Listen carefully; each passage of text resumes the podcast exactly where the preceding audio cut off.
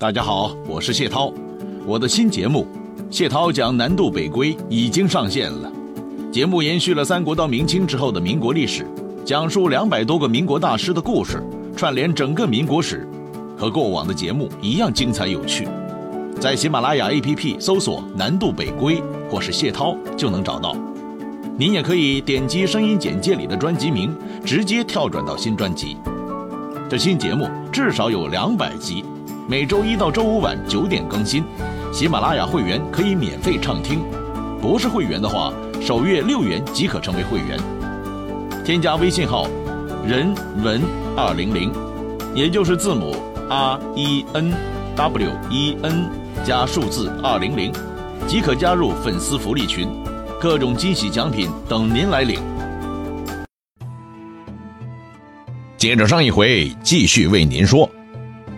话说诸葛瑾去世以后，没过多久，东吴的另外一个猛人也去世了。这个人就是顾雍。当时顾雍是东吴的丞相，地位比诸葛瑾更高啊。好了，等他一去世，丞相的位子就空缺了。而这个时候，孙权手下的人才也不如以前那么多了。孙权这些年以来，忙于巩固自己的权力基础。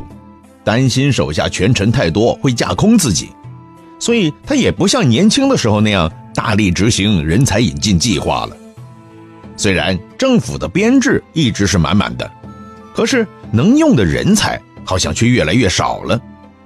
以前他缺丞相的时候，随手一抓就可以抓出好几个，把这个位子给扛下去。可现在呢，雇佣一走，翻来翻去，就没找出一个合心意的。最后只能把委任状送到陆逊那儿了。当然，陆逊自然是绝对的最佳人选。陆逊本身是读书人出身嘛，对吧？而且文武全才，这种牛人不用，用谁呢？这些年以来，陆逊一直在武昌那边主持政府工作，就连原先那个太子孙登对他都很佩服的。临死前还上书孙权，要求老爸对陆逊要绝对信任。但是，孙权这个时候已经有了某种阴暗的心理了。他对陆逊的态度一直是很复杂的，因为陆逊事实上是江东士族的大佬，四大家族当中，陆姓就是一个大姓，而陆逊本人自然就是这个家族的领头人了。所以，孙权对他是处处提防的。他的心态是，嗯，陆逊现在已经有兵权了。是地方大员了，如果再让他当丞相，那他还不翻天呢？啊，过两天上屋揭瓦，我该怎么办？孙权的这种态度，陆逊也是看得出来的，当然他也很郁闷。虽然之前经历了吕一事件，孙权不得不暂时把阴暗心理丢下，现在顾雍走了以后，又把党政军的大权全面交给了陆逊。但问题是，这个时候陆逊的年纪也不小了，这个时候才任用他当国家的丞相，不仅是误了陆逊，也误了东吴啊！好吧，哎，反正迟来总比没来好嘛。陆逊就让他好好的在这个位置上发光发热几年吧。我们回头看看蜀汉，蜀汉这个时候实际的最高领导人是蒋琬。这个人当初诸葛亮是很满意的，一直把他当成自己的接班人来培养的。在五丈原临终之前，他还曾经隆重的向刘禅推荐了蒋琬。当时蒋琬虽然受到重用，但是在蜀汉政权高层当中的排名不是最靠前的。但既然诸葛亮有了这个安排，刘禅除了听从之外，也没别的办法了。反正相父的话都听了这么多年了。再听一次，最后一次，那也没什么嘛。但是这并不意味着刘禅没有自己的想法。也许他觉得丞相的权力太大了，又或者觉得诸葛亮太伟大了，这个丞相就应该成为相父的特有头衔，所以别人不能再当丞相了。于是诸葛亮去世以后，刘禅宣布丞相这个职务就此消失。所以蒋琬这个诸葛亮的继承人只继承了权力。没能继承职务。蒋琬最后的职称是大将军、录尚书事，后来又让他开府加大司马。蒋琬当了蜀汉的军政最高负责人以后，一直死守诸葛亮的既定方针，一切的工作都是为了北伐。只是他的特征啊，比诸葛亮更明显，那就是内勤非常非常的强，但是打仗却非常非常的弱。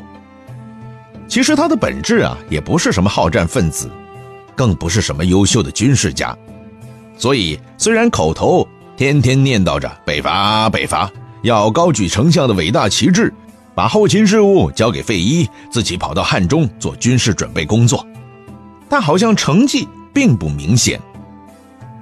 其实这个时候，刘禅也蛮有进取心的，他觉得蜀汉不能因为诸葛丞相一死。北伐大业就此全部叫停，这样太不体面，太不像话了。得让大家伙知道，北伐不是孔明一个人的事，而是我们刘家的事。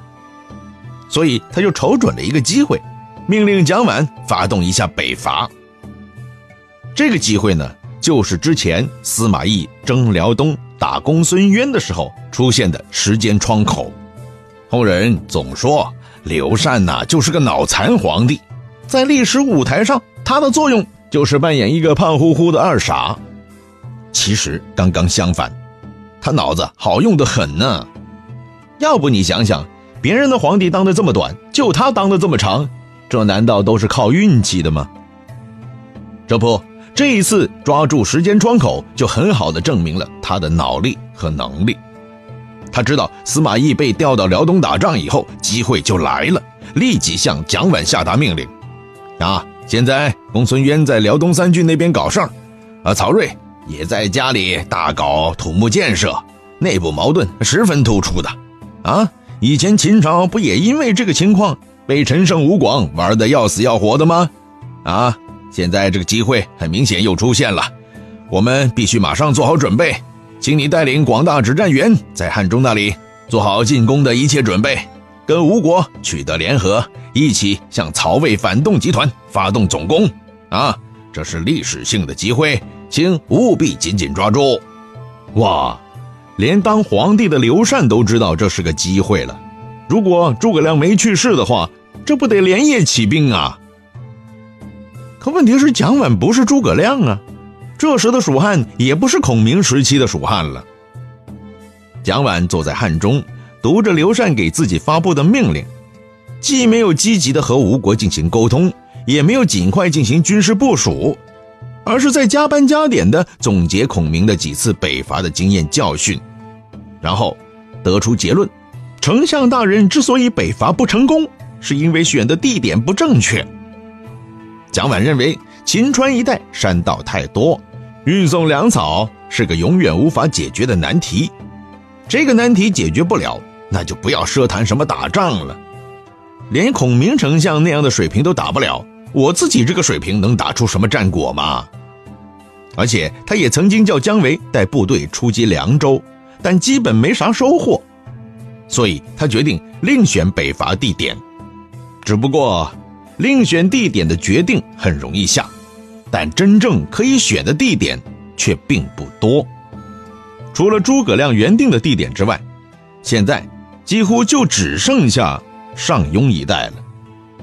上庸一带是蜀国与魏国的交界，而且相对地形地貌来说平坦得多。如果在这里和魏国人干，那么显然后勤压力要小很多。但是蒋琬忽略了一个问题：这个地方是个三角地带，不光与魏国接壤，和东吴也是一衣带水的。刘禅下令让蒋琬北伐，命令里是明确说了要和东吴齐头并进一起进行的。可是蒋琬东挑西挑，偏偏选择的进发地点是上庸，因为这个决定，东吴噌的一下就神经了。啊，不对，这个形容有点过分啊，是神经突然紧张了。为啥？因为这个地方不仅可以到魏国，也可以到东吴啊。如果蒋琬像当年的刘备那样忽然哪天晚上吃错药了，不是向北，而是放船顺水而下，哇，那就大大不妙了。顺着江水能直接把他们的部队冲到东吴来的呀。如果是那样的话，是不是夷陵之战要翻盘呐？再打一次啊？东吴高层的几个大佬，布置啊、朱然呐，都看出来了，纷纷向孙权上书啊，说这蒋琬取道上庸进兵，那分明是公然破坏吴蜀联盟啊！既然他不仁，咱们也不义，必须迅速调整外交政策，赶紧发表严肃声明，和这个反复无常的无赖政权断绝一切联盟关系，然后和魏国迅速恢复邦交正常化，以应对蜀汉的无耻行径。如果当时孙权的脑子也在发烧，听从了这两个发烧友的话，那么历史转折点可能就会出现在这个时候了。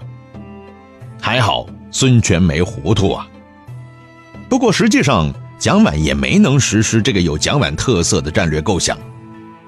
他不实施这个计划，不是因为他看到了这背后的复杂的政治关系，而是自己的身体扛不住了。他突然病起来了。而且病得很厉害，厉害到以至于不能正常上班的地步了，那就更别说到前线指挥作战了。反对这一计划的人们知道蒋琬病到这个程度以后，纷纷出来发表反对意见了，说：“当年的丞相是什么人呢？丞相难道不知道取这个地点的利弊吗？那是个什么地形啊？是完全走水路啊！走水路最大的特点是什么？”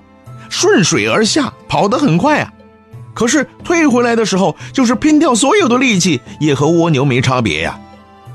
咱们先主当年夷陵之战，难道教训还不够深刻吗？我们有必要拿咱们的家底再复习一下这个惨痛的教训吗？这些意见反映到刘禅那儿，刘禅觉得确实如此，很有道理。现在去劝蒋琬还不算晚。于是就把费祎和姜维派到汉中去了，说是与蒋琬共同商讨北伐大计，实际上就是来婉转表达刘禅的反对意见的。蒋琬当然是很明白皇帝的用意了，立刻上书表达歉意，说灭魏兴汉是自己的责任，但自己水平太低，能力不够，加上身体不争气。真的是啥都没有，就是经常有病。来到汉中上班六年了，啥事没搞出来，所以对不起组织，对不起领导，对不起人民呐。现在北方的曹魏不是纸老虎，北伐相当困难。真想在北伐当中有所收获，只有和东吴联合，一东一西同时发难。可是和东吴沟通了 N 次，他们的回应一点不积极。所以，经过与费祎的讨论之后，一致认为凉州地势险要，是可进可退的好地方，而且那边的少数民族对我们大汉很有认同感，应该把姜维派到那里去，任个凉州刺史。等条件成熟之后，由姜维从凉州出击，我们做他的后盾。而且吧，福县那边啊，水路、陆路都相当方便，属于交通发达的地区。如果东北方向出现什么状况，应对也很容易。这里说到的福县，就是涪陵榨菜的那个涪，福县有涪水，最后流入嘉陵江，确实水路陆路都很方便的。这就是蒋琬北伐的最后一个战略构想了，就是把军事中心从汉中移到福县，把北伐的重心分成凉州和东北部两块。蒋琬的本意是好的，既然从汉中这里出发，竟是硬骨头，那我们就把大理想分成小计划，一步一步的去做嘛。心急吃不了热豆腐，呃，再甜的西瓜也得一口一口啃呐。但是这么做必须有个战略前提，这是蒋琬没看到的，那就是国家的实力必须足够强盛，你有足够的体力。才能够左右开弓去打别人嘛。如果你本身就是一只弱鸡，你就必须把双拳合抱在一起攻打敌人的弱点嘛，这才有机会取得最后的胜利。而蜀汉呢，现在到底是一个力量超强的壮汉呢，亦或是一只力气堪堪能自保的弱鸡呢？显然不是第一种嘛。于是你这么一分，就等于把自己的力量给摊薄了。这种构想效果怎么样呢？哼，至少在当时是没什么成效的，但是在未来造成的后果相当严重。这也就意味着汉中的防守。被拉薄了，原本是块盾牌，现在只剩一层木板了，这就给后来的邓艾冒险成功造成了一个绝佳的机会。不过在当时是没人想过曹魏居然有个胆儿肥的人敢如此冒险的，所以刘禅看到哦，这是蒋琬和费祎讨论的最后结果啊，那也没什么话好说了，那就批准。照此方案实施呗。于是两年之后，蒋琬从汉中回军，把福县变成了自己的大本营，他要在这里专心致志地筹备北伐事务。于是干脆把大将军的职务也让给费祎了，让费祎带自己守住汉中。本来吧，蜀汉这些年努力要做的事情，就是持续不断的北伐曹魏，最后。突破防线，达成诸葛丞相当年的遗愿，而且机会也确实不错，因为蜀汉这个时候要对付的最大敌人正是司马懿，而司马懿已经被调走，跑到辽东去了，这可不是几千里地几天能赶到的事情啊！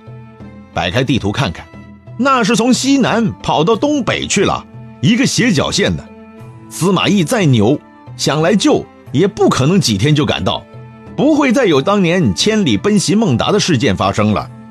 所以，只要在这个时候进攻，蜀汉面临的压力非常小，成功的机会非常大，至少能取得当年诸葛亮第一次北伐前半期的战果。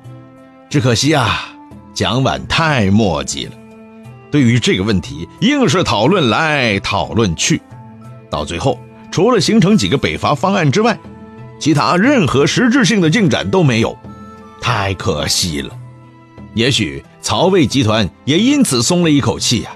在我们内部动乱、权力交接的敏感时刻，原先经常来捣乱的蜀汉，这一次居然一点动静都没有，实在是老天太给面子了。好了，你不来搞事，那曹魏内部呢会自我调节的。等权力交接完了，小皇帝上位了，司马懿归队了，那几个愤青也因为权力到手而陶醉了，哼哼，那情形就开始转弯喽。